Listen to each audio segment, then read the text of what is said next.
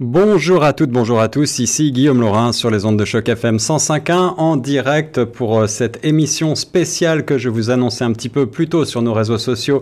La journée mondiale de la maladie d'Alzheimer, c'est le 21 septembre et nous en sommes déjà à la 25e édition de cette journée mondiale de la maladie d'Alzheimer. Et pour l'occasion, des organismes francophones de Toronto et de la région s'associent afin de parler et de mobiliser, de sensibiliser la communauté sur ces questions. Et nous, aujourd'hui, nous avons le plaisir d'être en studio pour une table ronde sur cette grande question de la maladie d'Alzheimer avec euh, nos partenaires, euh, le, centre d'accueil Héritage, Reflet Salvéo. Et euh, pour les présenter, donc nous avons ici en studio Martine Rigel, agente de planification et d'engagement communautaire de Reflet Salvéo. Bonjour Marine. Bonjour. Nous avons également le directeur général de Reflet Salvéo à nos côtés, Gilles Marchildon. Bonjour Gilles. Bonjour Guillaume et Xavier, merci de nous recevoir pour euh, ce sujet très important. Et enfin, euh, nous avons la directrice générale du centre d'accueil Héritage, Madame Barbara Checarelli. Bonjour Barbara. Bonjour à vous. Et pour co-animer cette euh, émission spéciale en direct des studios, j'ai le plaisir également d'avoir à mes côtés Xavier Lambert. Bonjour Xavier. Bonjour à tous. Alors euh, aujourd'hui, euh, journée mondiale du 21 septembre, c'est l'occasion de rassembler, de mobiliser à l'échelle internationale euh, avec les gens qui vivent cette maladie, maladie d'Alzheimer. On va y revenir, on va expliquer de quoi il s'agit et où en est la recherche. On va essayer aussi de parler des personnes à risque, d'éventuelles choses à faire pour en matière de prévention hein, quand on est un peu plus jeune. et puis on va parler de vos organismes, de des actions qui sont menées au quotidien au sein de vos organismes afin de sensibiliser, afin d'apprendre de, de, davantage sur ces questions. Euh, aujourd'hui, donc, euh, j'ai le plaisir de, vous avoir avec moi. Euh, tout d'abord, Gilles et Marine de Reflet Salvéo, est-ce que vous pouvez brièvement nous rappeler cet organisme sans but lucratif qui est Reflet Salvéo. quel est son mandat exactement? Euh, merci. Euh, je vais peut-être euh, lancer le bal. donc, contrairement à Centre d'accueil héritage, CAH, ou à la Société d'Alzheimer de Toronto, dont Marine pourra partager certaines informations, nous, on n'offre pas des services directs de, de, santé à des individus. Notre travail est plutôt au niveau du système de santé. Alors, ce que ça veut dire, c'est qu'on essaie de trouver des solutions en amont avant que les gens aient besoin des services euh, précis et euh, de trouver des solutions pour que les services de santé en français soient davantage disponibles, euh, faciles d'accès. Alors, on travaille notamment avec les structures régionales de financement et de planification des services de santé qui s'appellent les RLIS, les réseaux locaux d'intégration des services de santé. Mm-hmm. Donc, on formule des recommandations, des pistes d'action euh, en essayant de, de, baser ces recommandations sur euh, les, euh, le profil ou les besoins de la communauté francophone du Grand Toronto. Alors, quand on parle de maladie d'Alzheimer, Gilles, est-ce que vous avez euh, au sein de, de, votre clientèle de nombreux cas, des gens qui sont touchés euh, dans leur famille, chez leurs proches par cette maladie? Ben, je parie que trois des quatre personnes, parmi les quatre personnes qui nous écoutent, ou trois sur quatre des personnes qui nous écoutent en ce moment, connaissent ah, la maladie d'Alzheimer, parce que selon les statistiques, c'est trois Canadiens sur quatre qui sont touchés par ou euh, touchés, c'est-à-dire pas nécessairement qui sont euh, euh, aux prises de la maladie d'Alzheimer même, mais qui, c'est peut-être le cas, mais qui connaissent quelqu'un qui est touché par la maladie d'Alzheimer. Donc, je pense que c'est une problématique, j'allais dire, qui est assez familière, mais en même temps, il y a beaucoup de choses dont on ne connaît pas, notamment les les moyens de, guérir euh, cette maladie. Mais euh, bon, on va en parler en cours d'émission, à savoir qu'il y a beaucoup de sujets qui sont peut-être, euh, ou des aspects qui sont moins connus. Oui, en effet, euh, Xavier, tu veux ajouter peut-être quelques faits, euh, quelques chiffres clés à donner à nos auditeurs pour euh, souligner l'ampleur de cette maladie. Gilles parlait de 3 Canadiens sur 4 qui peuvent être touchés par cette maladie cognitive. Et il y en a d'autres. Alors donc, comme tu le disais, 3 Canadiens sur 4 connaissent quelqu'un qui est atteint d'une maladie cognitive. si on fume, eh bien, le risque d'être atteint d'une maladie cognitive augmente de 45 on estime que 60%, 65% des Canadiens ayant reçu un diagnostic après l'âge de 65 ans sont des femmes. en 2016, il y avait 564 000 Canadiens qui étaient atteints d'une maladie cognitive. Ce chiffre montrera, montera à 937 000 dans 15 ans. Le nombre de cas de maladies cognitives diagnostiqués chaque année monte chaque année donc de 25 000. Et les coûts des maladies cognitives pour l'économie canadienne se chiffrent à 33 milliards de dollars par année. D'ici 2040, ces coûts monteront en flèche pour atteindre 293 milliards de dollars par année. On aura l'occasion de donner d'autres chiffres un petit peu plus tard. Euh, peut-être je voudrais euh, donner la parole à, Barbara Ceccarelli. Vous êtes la directrice générale euh, du centre accueil héritage. Est-ce que vous voulez présenter justement à nos auditeurs qui peut-être ne connaissent pas votre centre? Oui, absolument.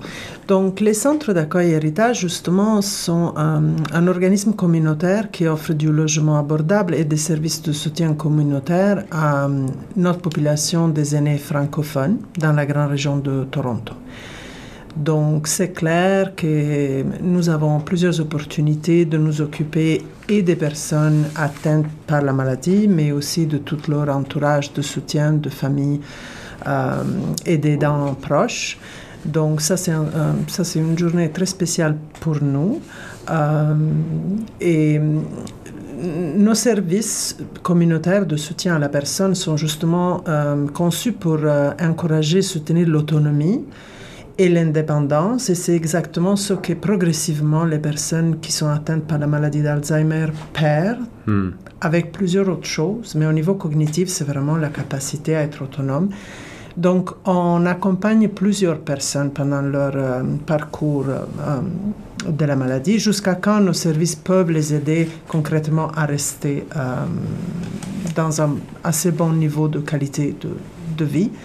Et on aide bien sûr leurs aidants en leur offrant du répit parce que vous imaginez avec l'ampleur des chiffres que vous avez donnés, Qu'est-ce que ça veut dire pour les familles, pour les amis, pour les conjoints, en point de vue de, charge de soutien oui, en effet, on a parlé de chiffres qui euh, sont assez vertigineux, qui font peut-être un peu froid dans le dos euh, par certains aspects.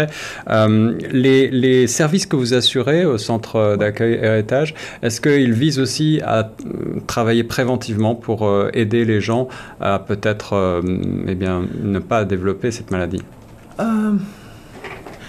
Nous travaillons avec la population vieillissante plusieurs, qui, est atteinte par plusieurs conditions euh, euh, qui sont liées au vieillissement.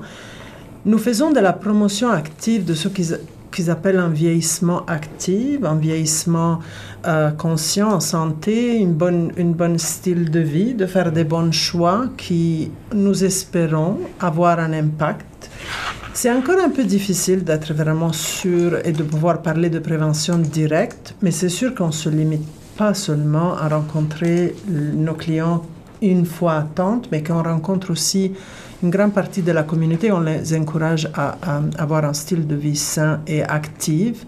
Et ça, c'est un des facteurs qui peut contribuer à, euh, à nous garder en meilleure santé physique et cognitive aussi. Absolument, absolument. Alors Gilles, je crois que tu voulais ajouter un mot là-dessus. Ben justement, les gens qui nous écoutent, euh, j'imagine que la plupart euh, d'entre eux euh, parlent plus qu'une langue, le français probablement, mais s'ils nous écoutent en ondes, mais aussi fort probablement l'anglais et peut-être encore d'autres langues. Et il y a des études qui démontrent ou qui suggèrent qu'un cerveau bilingue, ça présente un avantage ça permet de bâtir euh, une certaine capacité qui, euh, ce qu'ils ce appellent en termes scientifiques une réserve euh, cognitive ou une, une réserve d'intelligence qui protège le cerveau et qui permet de freiner ou de ralentir le, le, début du déclin cognitif. Alors, voilà, être bilingue semblerait être un avantage mm-hmm. pour ralentir ou prévenir la maladie d'Alzheimer. Euh, c'est une question qui s'adresse à Barbara, mais peut-être aussi à, vous deux. Euh, sont, est-ce qu'il y a des indices euh, lorsque vous êtes au centre accueil d'héritage Est-ce que vous avez une liste d'indices qui vous, que vous avez en tête pour lorsque vous avez demandé peut-être que notre résident commence à être atteint de cette maladie? Est-ce qu'il y a des petites, des petits signes La maladie d'Alzheimer fait partie d'un ensemble de maladies du système de, la capacité cognitive qui vont avec le vieillissement. Donc, euh, il y a des choses qu'on apprend à reconnaître. Euh, nous ne sommes pas tout à fait euh, ceux qui font du diagnostic. Ceci, c'est bien sûr les soins primaires, les médecins. Ce que nous pouvons faire, c'est en présence de certains signes qui peuvent être plus ou moins difficiles à senser, nous essayons d'encourager des conversations avec euh, la personne elle-même, sa famille, de l'encourager à aller vers, un diagnostic un peu plus précis, une évaluation plus précise. Il faut dire par contre que les diagnostics officiels de la maladie sont pas représentatifs du volume parce que les gens ont peur. Et parce que souvent, même les médecins ont du mal à donner un diagnostic parce qu'ils ont peur de perdre le patient au fur et à mesure, parce que les gens ne veulent pas entendre ça. Ça, c'est devenu synonyme d'une très mauvaise nouvelle. Oui, bien sûr. Donc, nous faisons très attention de garder ouvert la conversation le plus possible, même pour éviter le stigma avant et, et encourager la personne à chercher un professionnel de santé qui puisse lui donner une, diagnostic éventuellement au mais beaucoup plus précis. Alors oui, il faut bien le dire, euh, c'est une maladie euh, dégénérative qui malheureusement, euh, en tout cas au point où on est la recherche aujourd'hui, n'a pas véritablement trouvé de, de, de, solution, de médicaments ou, ou autre afin de stopper cette neurodégénérescence. alors malgré tout, la recherche fait des progrès, je crois. Est-ce que vous avez des, chiffres? Est-ce que vous avez des nouvelles de ce côté-là? Est-ce que vous savez si certaines avancées euh, dans, le domaine médical sur la maladie d'Alzheimer sont en cours actuellement. Ça me rappelle euh, une conférence que le docteur Guy Prou, qui travaille au Centre de la mémoire du euh, Collège Glendon l'Université York, et qui est associé aussi avec plusieurs hôpitaux. Puis bon, c'est un expert reconnu dans le domaine des maladies cognitives. Il avait donc présenté la semaine dernière au lancement de la programmation de retraite active à Mississauga. Il a présenté une conférence dans laquelle il a montré plusieurs statistiques. Euh, j'ai pas euh, tous les détails, mais il y a un fait qui me revient en tête. Euh, il y a quand même des études qui démontrent que les personnes qui, à un bas âge, auraient souffert de mauvaise nutrition ou hmm. style de vie qui, qui n'est peut-être pas idéal au niveau de la santé, avaient plus tendance à se retrouver avec des problèmes cognitifs plus tard. Donc c'est pour dire que vraiment le, la manifestation ou l'éclosion de la maladie d'Alzheimer, je pense, ou de d'autres troubles cognitifs, prend ses sources très tôt dans la vie. Donc il y a des facteurs ou des, des, des, des, choses qu'on peut faire, je pense, euh, dès le bas âge pour euh, essayer de, de, ralentir ou d'empêcher que euh, que la maladie se, se manifeste. Euh, puis bon, ce sont des choses, euh, des lignes de, conduite qui sont assez générales, à savoir, bon, bien manger, l'exercice, le sommeil, d'avoir une bonne nuit de sommeil, etc. C'est des choses qui, qui sont bonnes pour la santé cognitive, mais bonnes pour la santé tout court. À ce moment-là, on peut euh, ajouter un autre fait, et ça abonde dans, dans, dans votre sens, M. Marchildon, c'est que euh, la maladie peut être dormante dans le cerveau jusqu'à 25 ans. Donc, euh, c'est un, c'est quelque chose qui est... Barbara? Oui, je voulais juste ajouter quelque chose. Moi non plus, j'ai exactement de chiffres précis en termes de statistiques. Parce que quelque part, la bonne nouvelle, c'est qu'on entend parler beaucoup plus. Il y a beaucoup plus des études, il y a beaucoup plus de chiffres. Donc ça, c'est déjà une, un progrès, je trouve. Euh, d'un point de vue un peu moins médical, je pense qu'il y a beaucoup d'avancements, c'est-à-dire on comprend de plus en plus qu'il y a pas mal à faire, même si on n'a pas encore trouvé les soins, le médicament miracle. Il y a beaucoup qu'on peut faire pour garder la personne autant que possible dans un environnement confortable, euh, pour faire le chemin avec la, personne et, et, donc ne pas s'occuper seulement de la maladie, mais que pour chaque personne, une, ça peut être une expérience assez euh, différente. Ah et donc, d'un point de vue d'avancement, excusez-moi, je pense qu'une des choses les plus importantes, c'est qu'on commence à sortir du, du, du trait médical, du trait institutionnel. Par, pour ces personnes, on ramène les gens chez eux, on, essaie de les garder chez eux, on est ouvert à l'innovation dans les soins auprès et autour de la personne malade et pas seulement de la maladie. Et ça nous fait faire énormément de progrès, c'est-à-dire la qualité de vie. Je sais que c'est petit pour le moment, mais ça nous gagne du temps. La qualité de vie augmente au fur et à mesure que l'innovation s'en vient dans, le, dans la façon de, de, de soutenir les personnes qui sont atteintes. Alors ça, c'est vraiment euh, deux points intéressants, je crois, que vous avez soulignés les uns et les autres. Euh, avant tout, la prévention, et la prévention euh, depuis le plus jeune âge. Hein, on se rend compte, et les, études que tu citais, Gilles, ont, ont, bien montré que être conscient de ce problème tôt, le plus tôt possible, y compris dans l'éducation des enfants, tu as parlé du bilinguisme, euh, apprendre une deuxième langue, une troisième langue, ça peut aider. Euh, ça peut aider à faire fonctionner le cerveau, euh, faire des, exercices tout au long de sa vie. Et puis aussi, ensuite, l'accompagnement, l'accompagnement des personnes qui sont atteintes de cette maladie. il y a aussi des moyens de ralentir la progression de cette maladie, justement en continuant à s'exercer, mais cela ne peut se faire qu'avec l'aide des uns et des autres, avec des aides extérieures. Donc il faut certainement des encadrements et des organismes, justement, comme les vôtres afin de mieux aider euh, ces, ces, gens qui sont atteints de cette maladie et qui ne sont parfois pas toujours entourés de leur famille ou qui n'ont pas suffisamment d'épaules euh, sur lesquelles se reposer. Euh, j'aurais une question pour les auditeurs qui nous écoutent, francophones à Toronto ou francophiles. si ils ont un, proche qui ou suspecte peut-être qu'il commence à y avoir des signes précurseurs de, maladies cognitives, que, que peuvent-ils faire à Toronto et euh, notamment en français?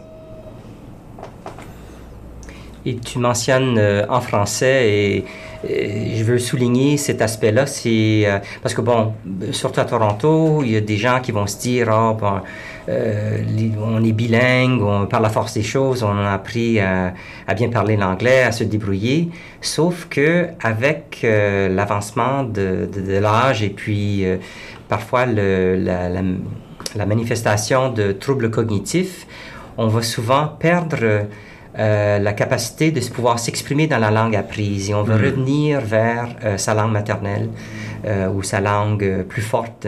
et dans le cas des francophones, c'est, c'est le français.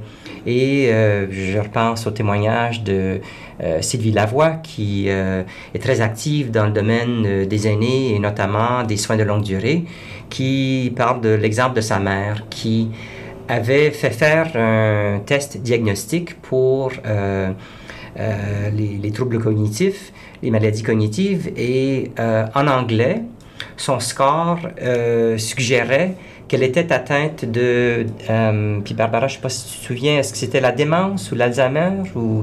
Je pense qu'elle était considérée comme étant vraiment un niveau euh, de, de, déclin extrêmement avancé. Voilà. Et ensuite, euh, je pense que c'était par l'entremise du docteur Guy Prou, on lui avait fait faire un dépistage semblable en français et là, les résultats démontraient que oui, il y avait eu un affaiblissement de, la capacité cognitive, mais qu'elle était toujours en mesure de vivre de manière euh, autonome euh, avec un, appui.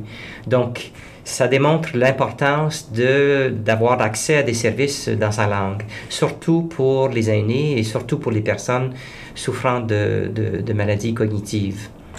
Alors, euh, un résident, par exemple, au centre accueil l'héritage qui, qui, est atteint de la maladie d'Alzheimer, est-ce que l'on peut euh, apporter à cette personne des soins en français à Toronto? Euh, jusqu'à quand il, il, est assez autonome pour rester chez nous? Dans nos programmes, avec nos équipes de soutien, je dirais oui, bien sûr. Nous, nous offrons des services 100% en français des soins personnels ainsi que des soins de répit pour les familles, ainsi que des programmes individualisés de euh, activation cognitive, ça c'est un peu, et, physique.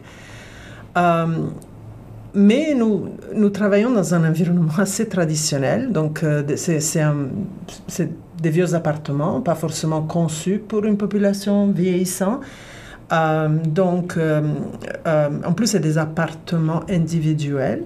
Donc au fur et à mesure que la maladie, euh, le déclin cognitif progresse, ça devient de plus en plus difficile. Donc je dirais que jusqu'à quand ils sont chez nous, ils peuvent recevoir des soins en français. Là, si l'alternative, là, on a l'option aussi d'un certain nombre de lits de soins de longue durée, un très petit nombre euh, euh, à Bendale Acres, qui est réservé pour les francophones, avec du personnel qui parle en français. Euh, donc il y, a, y a un continuum qui est en train de se, de se bâtir autour des personnes atteintes. C'est de toutes petites gouttes si on pense aux chiffres qu'on voit sous, papier, sous les statistiques. Donc bien sûr, c'est une capacité qui ne sera jamais suffisante au fur et à mesure que, que la population, euh, qu'on aura de nouveaux clients. Et c'est pour ça aussi que dans le continuum, on bâtit aussi, au moins de notre côté, des, je dirais des expériences, des projets pilotes pour rencontrer les personnes atteintes en dehors juste des institutions, mais pour leur amener des services là où ils sont. Mais ça, ça en vient petit à petit. Alors, on est toujours en direct sur les ondes de choc FM 105.1 ce 21 septembre pour euh, parler de cette journée mondiale de la maladie d'Alzheimer avec nos invités autour de la table. Martine Rigel, agente de planification et d'engagement communautaire chez Reflet Salveo, Gilles Marchildon, le directeur général de Reflet Salveo et Barbara Checarelli, la directrice générale de Centre Accueil Héritage. On va marquer peut-être une courte pause pour euh, laisser nos invités souffler et on reviendra ensuite sur euh, cette maladie d'Alzheimer sujet ô combien euh, lourd, mais aussi, il faut bien le dire, euh, de plus en plus euh, discuté parce que les gens prennent conscience effectivement que de plus en plus, avec le vieillissement de la population, eh bien, nous sommes tous à risque. Et on parlera peut-être justement un petit peu plus avant, en deuxième partie d'émission, des facteurs de risque, des signes précurseurs peut-être que l'on peut déceler, et puis aussi, encore une fois, des, interventions que vous offrez dans vos organismes respectifs. Salveo et euh, Centre Accueil Héritage. A tout de suite sur Choc FM 105.1. Bonjour, ici Rock Voisine. Sur Choc FM 105.1, vibrez en français Allongé dans l'herbe, c'était Thomas Dutronc à l'instant sur les ondes de choc FM 105.1. Nous sommes toujours en direct autour de cette table ronde consacrée à la journée mondiale de la maladie d'Alzheimer en ce 21 septembre. C'est la 25e édition de cette journée spéciale consacrée à cette maladie dont on parle de plus en plus et il faut en parler. Nous sommes ici pour nous mobiliser et pour vous sensibiliser justement puisque ce sujet n'est plus tabou. On le disait tantôt euh, en introduction. Il va toucher malheureusement de plus en plus de, monde au Canada, notamment. Cette maladie euh, a été découverte en 1906 par le, docteur Alois Alzheimer pour la première fois qu'il l'a décrit.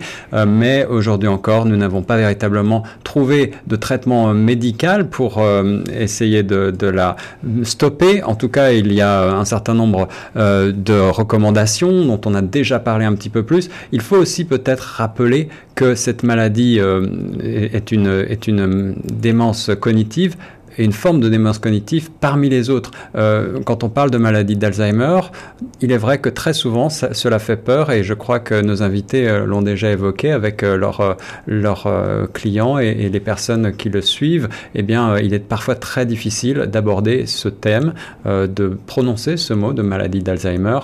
et pourtant, il ne s'agit encore une fois que d'une maladie parmi d'autres une maladie, euh, une dégénérescence cognitive euh, du cerveau parmi d'autres. Euh, est-ce que vous voulez ajouter quelque chose sur ce thème, Barbara, Marine, Gilles?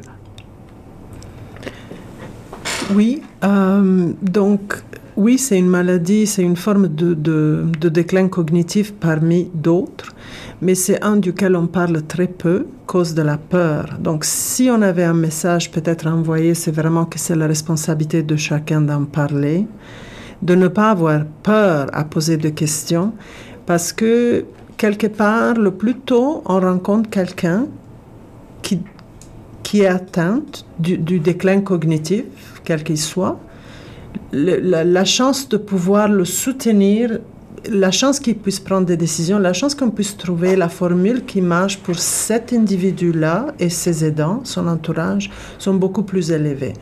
Malheureusement, on arrive souvent à rencontrer les clients, les gens, quand vraiment on peut plus, plus les cacher et mm. c'est souvent tard. Et donc, même les interventions qu'on peut proposer, les aides, le soutien deviennent beaucoup plus compliquées, beaucoup, plus, beaucoup moins euh, adaptées à la personne. Et beaucoup souvent, on parle de, euh, de, de, mettre la personne dans une structure protégée, donc dans une institution.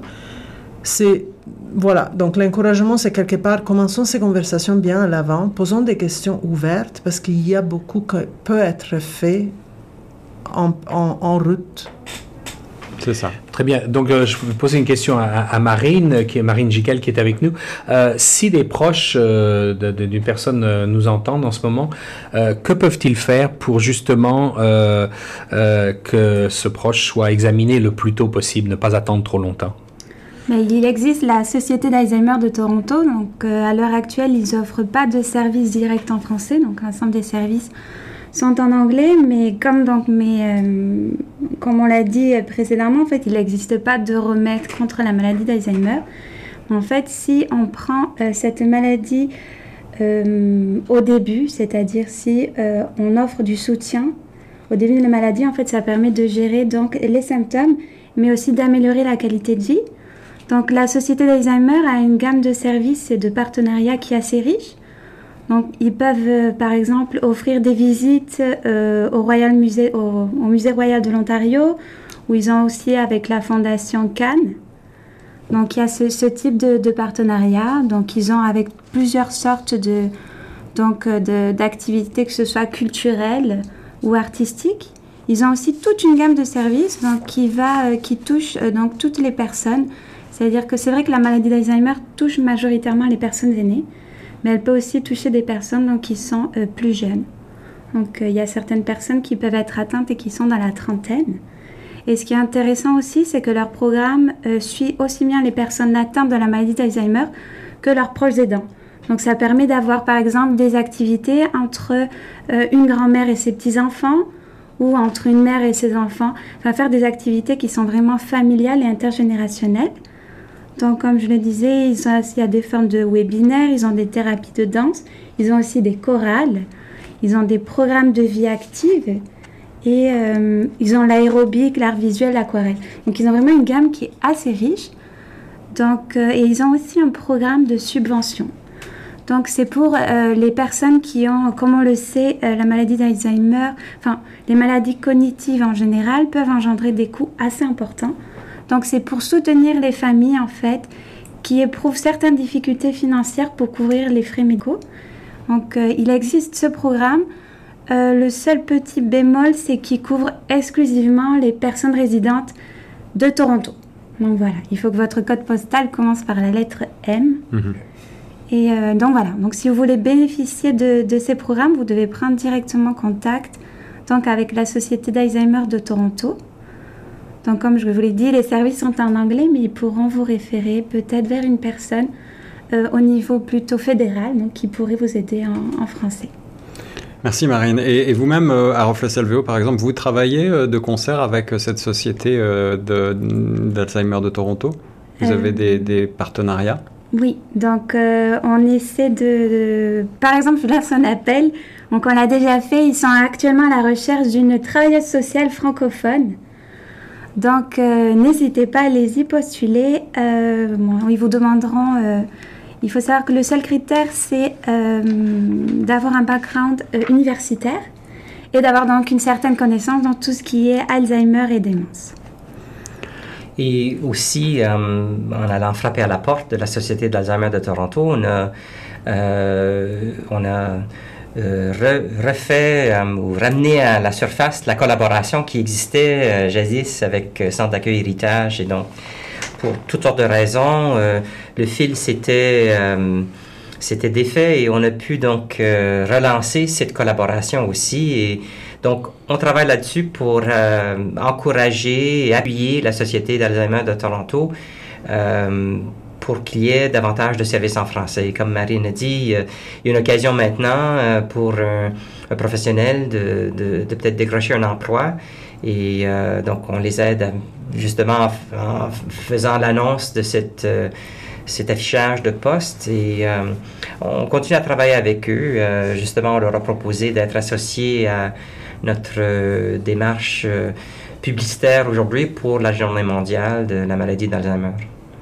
Alors ça fait plaisir de savoir euh, et de voir que vous euh, travaillez de main dans la main, euh, que des organismes comme ça francophones à but non lucratif travaillent main dans la main les uns les autres pour une si belle cause que cette, cette lutte contre la maladie d'Alzheimer.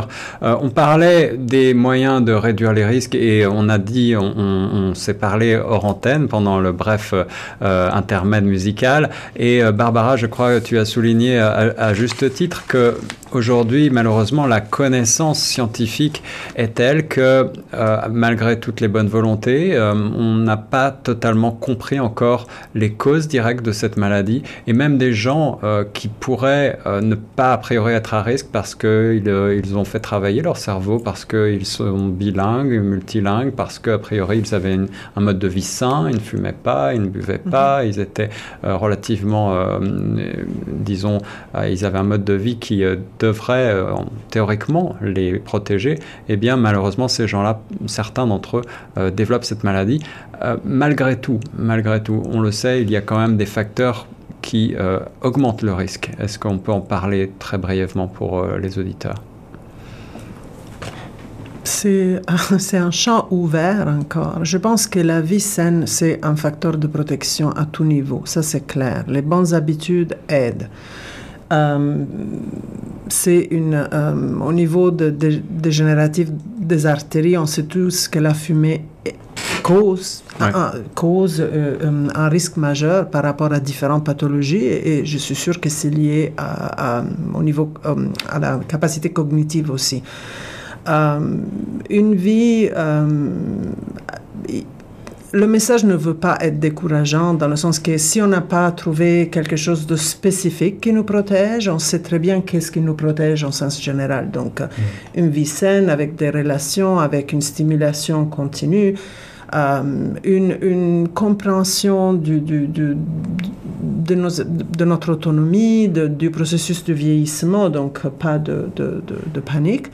L'idée de pouvoir continuer à nous, exprimer dans notre langue, le français, ça c'est une autre chose très importante. Par exemple, le fait de continuer à utiliser notre capacité cognitive en plein, même si en vieillissant, on se sent peut-être inutile ou pas assez impliqué, donc une implication active dans la langue qui, qui résonne avec nous, dans les activités qui nous posent encore quelques petits défis. Mmh. Ils disent de trouver un tout petit défi mmh.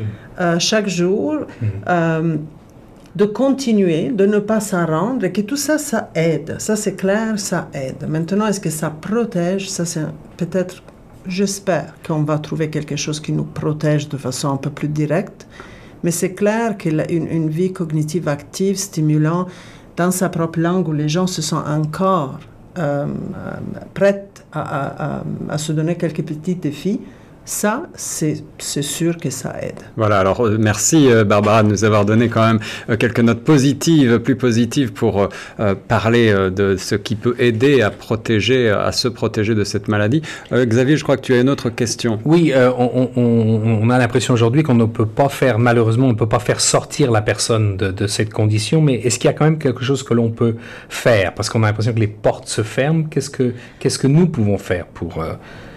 C'est dans ce sens, on avance pas mal. Et j'utilise une citation qui de, de laquelle je ne sais, je sais pas exactement où j'ai entendu ça, mais j'ai entendu un professionnel euh, du soutien aux personnes qui, qui, qui vivent avec un déclin cognitif important dire que si on ne peut pas sortir la personne de la maladie dans ce cas, c'était l'Alzheimer parce que euh, une fois que la progression est arrivée à un certain niveau, c'est difficile de les sortir de façon traditionnelle. On peut quand même travailler sur des moyens de les rencontrer à mi-chemin, hmm. le plus possible, proche d'où ils sont, euh, d'une manière qui se sent assez à l'aise, assez confortable, qui ne vit pas de frustration. Donc, de travailler beaucoup sur la qualité de vie et si je peux me permettre, je pense qu'on a une responsabilité importante en tant qu'intervenant, c'est de briser le stigme autour de ces maladies, même en construisant des images positives de carrière, parce qu'on a besoin d'un personnel qualifié qui puisse aider dans le soutien des personnes, pas seulement des chercheurs, ça c'est clair, des médecins, ça c'est clair, mais même des aidants directs à la personne. On, aura besoin de plus en plus de ce personnel. Pour nous, c'est clair, de personnel francophone qui puisse travailler dans les soins à la personne, mais aussi des gens, des personnes qui soient formées sous toutes ces nouvelles techniques, qui soient capables de vivre dans le temps réel, que c'est un temps d'innovation, d'expérimentation. Donc, si on pouvait partir avec un petit message que même pour les jeunes, il y a du travail, c'est un beau travail, c'est un travail qui permet de se développer, de se perfectionner.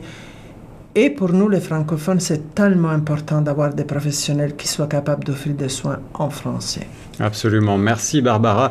Gilles Marchildon, tu as un mot à nous rajouter sur ceci ben, justement, je pense qu'il y a aussi des choses qu'on peut faire au niveau collectif et je sais que la ville de Toronto en ce moment euh, travaille sur une stratégie, euh, ben, peut-être pas spécifiquement par rapport à la maladie d'Alzheimer, mais plus généralement de, euh, j'essaie de traduire le senior friendly, c'est une stratégie pour faire en sorte que la conception de des, panneaux de signalisation, de, des outils qui permettent aux gens de bien circuler dans la, ville puissent être conçus de manière à adapter aux aînés, c'est ça. Voilà. Ouais, adapter aux aînés. Je ne sais pas si Marine, par exemple, tu as peut-être un exemple ou. Euh, euh, oui, actuellement, il y a un projet qui est en cours qui est de cohabitation intergénérationnelle.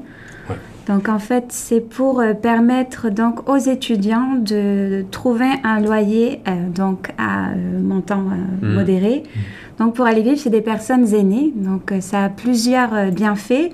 Donc pour les jeunes, ça leur permet de plus de se concentrer sur leurs études et pas de devoir trouver un emploi donc pour couvrir leurs frais, mais aussi pour les personnes aînées de briser donc l'isolement. Et non, comme on l'a dit antérieurement, donc l'isolement est le fait d'être actif socialement pour aider en fait à, euh, à ralentir la progression de la maladie. Donc il y a ce projet au sein duquel euh, les francophones ont eu euh, une place. Donc on, lance, on profite de l'émission pour lancer un appel. Donc si les jeunes, si les étudiants ou des personnes aînées sont intéressés par ce projet, donc ils peuvent nous contacter donc à Reflet Salvé. Euh, un petit peu dans, pour un ensemble dans, ce sens, pour euh, briser l'isolement, euh, j'imagine que les proches de, la personne atteinte de, de maladie cognitive ont un, rôle important à jouer. Est-ce que l'un d'entre vous peut insister sur ce fait?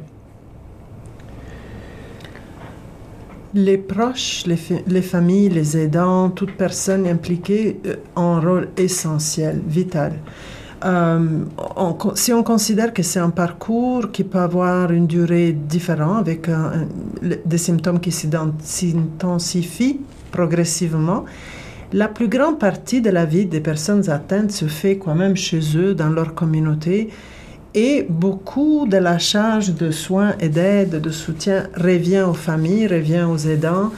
Euh, c'est extrêmement important d'inclure et de prévoir des initiatives là où les aidants puissent se recharger, ressourcer, euh, puissent trouver du soutien, des informations à jour, des, options, qui, qui comprennent qu'eux aussi sont en train de recevoir du soutien. Ils font partie c'est presque une diade, si vous voulez. On ne peut pas s'occuper seulement de la personne atteinte de la, de, la, manifestation biologique de la maladie. Il est essentiel qu'on s'occupe de tout l'entourage de la personne mhm. parce que ça affecte vraiment énormément tout l'entourage. Et les gens sont en demande de ressources. Donc, encore une fois, nous, par exemple, à travers le site web, c'est une toute petite chose, mais on essaie de partager autant que possible d'informations en français pour les aidants francophones. Et on fait de notre mieux pour offrir du répit à travers le service de jour, mais il faut continuer dans ce sens, il faut bâtir plus. Et au niveau du logement, par exemple, euh, euh, je sais que euh, ben, nous sommes associés à l'organisation d'un forum qui aura lieu le 23 novembre un forum euh, organisé par la Fondation euh, Hélène Tremblay-Lavoie qui va inviter différents acteurs de la communauté à se, réunir pour discuter de différents modèles de, de logement, de, de, soins qui pourraient, d'appui qui pourraient être euh, accordés aux, personnes aînées, y compris euh, celles qui sont atteintes par différentes maladies cognitives. Et donc, ce sera un autre moment où on pourra, et je pense que c'est une occasion où les francophones, on pourra utiliser euh, ce qui souvent apparaît comme un désavantage, c'est-à-dire notre statut minoritaire, à notre avantage. Parce qu'en étant euh, moins nombreux, je pense qu'il existe moins de euh, cloisons entre le milieu éducatif, le milieu économique, le milieu euh, des soins de santé. Et donc, on pourra ensemble réfléchir à différents modèles de logement qui pourront offrir un meilleur appui aux personnes atteintes ou à risque de, maladies cognitives. Si vous êtes touché ou qu'un membre de votre famille est touché par la maladie d'Alzheimer ici à Toronto, dans le Grand Toronto, vous n'êtes pas seul. Des organismes, organisations à but non lucratif tels que nos amis de chez Reflet Salveo ou de la Société d'Alzheimer de Toronto ou de Centre Accueil Héritage sont là pour vous aider, vous encadrer. Euh, merci beaucoup à tous les trois. Euh, Merci euh, Barbara, merci Marine, merci Gilles d'avoir été nos invités autour de cette table ronde. Merci à toi Xavier euh, d'avoir euh, co-animé cette belle journée. On, rappelle donc que malheureusement cette maladie, trois Canadiens sur quatre connaissent quelqu'un atteint de cette maladie cognitive. il y a un certain nombre de facteurs de risque, on en a parlé. Il y a des signes précurseurs à identifier. Vous pouvez pour cela peut-être retourner sur la page alzheimer.ca pour avoir un certain nombre de, renseignements complémentaires. Et puis, pour terminer, je vais vous demander peut-être, euh, si vous le voulez, euh, de nous rappeler euh, justement où vous retrouvez, où vous retrouvez tous les renseignements pratiques si l'on veut en apprendre davantage sur les services et programmes que vous offrez chez Reflet Salveo et chez Centre Accueil Héritage. Eh bien, l'adresse de notre site web, c'est www.refletsalveo, reflet S-A-L-V-E-O, .ca. Et donc, c'est un, je dirais qu'on est un portail qui permet de retrouver euh, d'autres adresses, euh, que ce soit les, soins à domicile, les soutiens ou nos partenaires comme CH. Et donc, CH est disponible sur le site web www.cahéritage.com. Merci beaucoup, merci à tous les trois, merci à Xavier également. Euh, on va conclure en espérant que mm, nous avons euh, contribué à vous sensibiliser un petit peu plus, à, vous mobiliser et à dédramatiser aussi un petit peu, à déstigmatiser euh, cette maladie. on a compris, il faut avant tout en parler, parler avec les gens qui sont touchés, parler avec leurs proches, offrir de l'encadrement, offrir de la compréhension et accompagner tous ces, toutes ces personnes dans leur, dans leur ce, passage difficile euh, afin de mieux euh, justement leur offrir euh, des, services et des programmes qui sont ceux de vos organismes. Merci beaucoup et on reste sur Choc FM 105.1.